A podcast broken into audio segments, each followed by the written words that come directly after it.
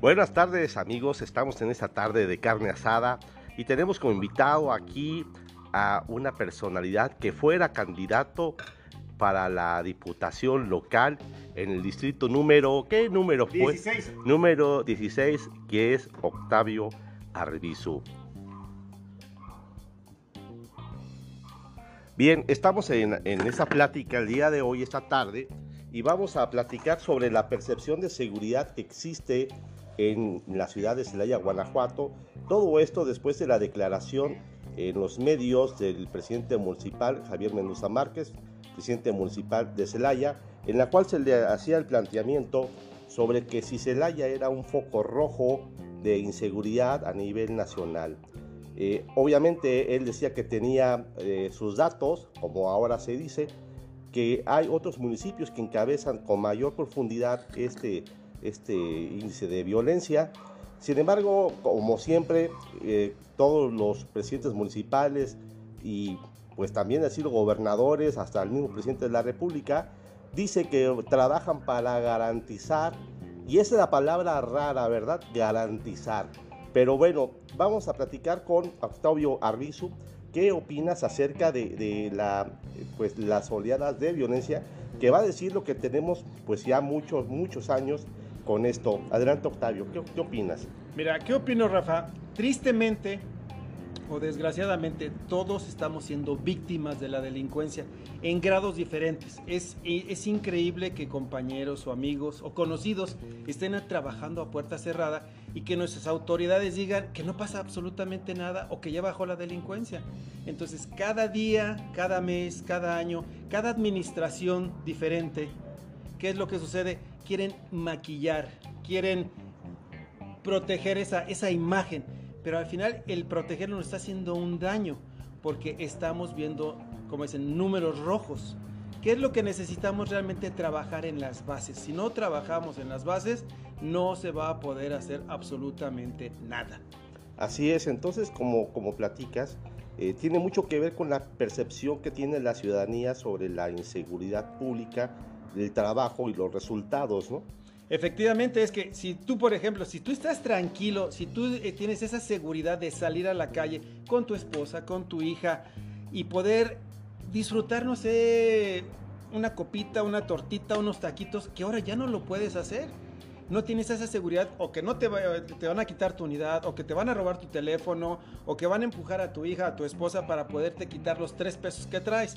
Y eso pasa en todos los niveles socioeconómicos a final de cuentas. Entonces, sí necesitamos como percibirlo, sentirlo para que realmente tengamos esa seguridad que en este caso dicen nuestras autoridades que están trabajando o que tienen otros datos. Así es. Oye, hace poquito tú estás platicando acerca de aquella vez cuando vino el ombudsman de Nueva York. ¿Qué fue lo que, lo que tú percibiste y cuáles fueron las acciones que recomendó para aquella vez cuando llegó Giuliani, exactamente, que, que, implementó o hizo algunas recomendaciones acerca de, de, de cómo trabajar para la seguridad de, de, todos los ciudadanos. ¿Podrías comentar acerca del respecto? Claro que sí. Fíjate que él, él, habló que era muy difícil en una ciudad como es en el caso de Nueva York, ¿sí? erradicar la violencia, el robo, el secuestro, todo lo que hay, hasta el mismo derecho de piso que ha sucedido en Estados Unidos ¿Y qué fue lo que dijo? Vamos a empezar por cosas pequeñas. ¿Qué es lo que son cosas pequeñas? Ejemplo, que los vagones de metro si están rayados, rotos o cristaleados, no salen. ¿Sí? Que hay un policía en, cada una de las entradas y salidas del metro para que la gente pague o, o de, deposite su boleto. ¿sí? Que en este caso, que si un coche está mal estacionado, inmediatamente quitarlo o, infraccionarlo. ¿Por qué? Porque das pie a otro tipo de circunstancias. Que no haya basura en la calle. ¿sí? en ese caso, que si no está bien alumbrada la calle, inmediatamente alumbrar la calle, que en este caso lo, los niños en las escuelas, ¿sí? Checar que estén eh, en, en, realmente en sus clases, que tenga su, la parte de, deportiva, la parte de la claro. literatura, todo ese tipo de cosas tan pequeñitas empezaron a hacer un cambio. ¿Por qué? Porque empezaron a ver un pequeños foquitos, empezaron a, a que nuestros mismos niños, que si llegaban, por ejemplo, en este caso, sucios o cochinos a la escuela, les daban un, un, una ropa limpia y esa otra ropa la llevaban y la lavaban y se la regresaban limpia al niño. ¿Por qué? Porque hay niños que no tienen el poder adquisitivo del jabón, del agua, o como en unas colonias que no tienen ni siquiera eh, lo básico, que es agua y luz. Entonces, ese tipo de cambios, hasta la imagen y la percepción del niño, ¿sí? su autoestima, la subes. ¿Por qué? Porque está limpio, trae ropa limpia, este, están preocupados por ellos la misma sociedad, los mismos empresarios, la misma gente que nos gobierna. O sea, son pequeños y tal vez sea la gran diferencia. Claro, entonces tú, tú eh, eh, eh, ahora sí que lo que estás platicando, nos estás dando a entender que, que, es importante trabajar desde las bases, desde la infancia, ¿no? Para que existan, pues, los cambios significativos y verdaderos para la sociedad. También esto infiere, si, te, si, lo pensamos un poquito más, es que la sociedad actual ya de edades a partir de que te gusta, ¿no? 18 años, vamos a ir para, para arriba, eh, ya tiene una percepción ya negativa eh, acerca de lo que es, eh, pues, como el vivir bien, ¿no? Porque ya muchos anhelan adoptar posturas, pues, ya por la cultura de la violencia. Sí, es cierto. Te lo voy a decir, nosotros que hemos estado tocando en diferentes este, comunidades o municipios en la labor social, nos hemos dado cuenta que la primera respuesta de nuestros jóvenes, como tú dices, ya de nuestros semiadultos, ¿sí? es que para ellos es mejor vivir 5 o 10 años bien y no importa que los maten, pero si ellos tienen el dinero, no importa cómo lo tienen y cómo lo obtienen, a final de cuentas yo viví. Pero esa no es la solución, a final de cuentas. Y en, lo local, en lo local, ¿tú consideras que el actual presidente municipal, Javier Mendoza Márquez, esté trabajando como indica para garantizar algo? Yo te lo voy a decir como le decía a los jóvenes o a los niños del fútbol americano, no hay excusas. Si hay resultados y hay trabajo, ¿sí? Se va a ver inmediatamente. Desde el primer día que él empieza a laborar, no solamente él, sino cualquier presidente, diputado, senador, el que tú quieras, inmediatamente se empieza a ver. Pero si no hay resultados, quiere decir que no está haciendo su trabajo. Entonces existe ahí digamos, una, una pérdida de, de, la visión. ¿No será esto que también sea eh, prematuro eh, pedirle resultados a un presidente municipal que tiene poco tiempo que entró? ¿Cuál es la percepción? Mira, mi percepción es, te voy a decir un caso de, eh, de ejemplo, ¿sí? He estado yendo a algunas escuelas de comunidades y lo que me han dicho, el candidato o los candidatos de cualquier partido jamás se pararon aquí. Fíjate, jamás. Que el último candidato que se paró en este caso fue Vicente Fox. Entonces yo llegué ahí a la comunidad y si la escuela está totalmente olvidada, si la escuela está olvidada, si no tiene pizarrones, si no tiene bancas de hace más de 50 años, entonces tú crees que hay la sensibilidad de algún gobernante en estar preocupados por esas nuevas generaciones? ¿Qué, ¿Qué, percibe un niño que está totalmente en el abandono que en este caso luego nuestras autoridades dicen nos gastamos tantos millones en educación si no tienen las bases principales que es agua, un mesabanco, un pizarrón, si no tienen lo básico, perdón, ¿cómo chingaos vamos a tener una mejor sociedad? Oye, ¿cómo qué tipo de comunidades te tocó ver eso ahora que tú estuviste visitando? Mira, un ejemplo, Plancarte, ¿sí? San Juan de la Vega, y está cerquísima. Y está cerquita de Celaya, y es parte de Celaya, ¿sí? Galvanes, Capulines, ¿sí? No tienen cosas básicas o esenciales. Entonces, ¿cómo tú le puedes exigir a un niño que dé lo mejor? ¿Cómo lo puedes exigir? Y además, ¿qué aspiración puede tener un niño? ¿Por qué? Porque su visión de vida es muy pequeñita, ¿sí? ¿Qué es lo que dice? Pues con que sepa hacer números, sepa robar, sepa hacer cosas malas, ya con eso lo hago seguir los ejemplos que tiene. Los malos ejemplos. ¿no?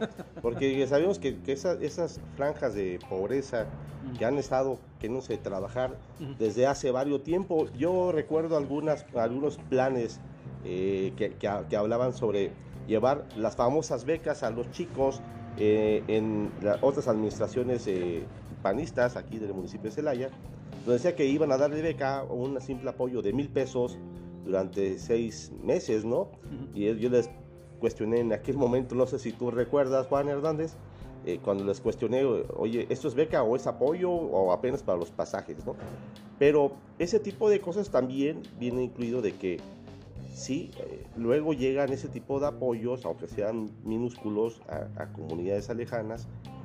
Sin embargo, también en lo local, en lo urbano, también existen esas deficiencias. Hay un olvido completo en los programas educativos, programas deportivos, para un verdadero rescate de la sociedad, que es desde el núcleo, el núcleo de la sociedad, pues que es la familia, ¿no?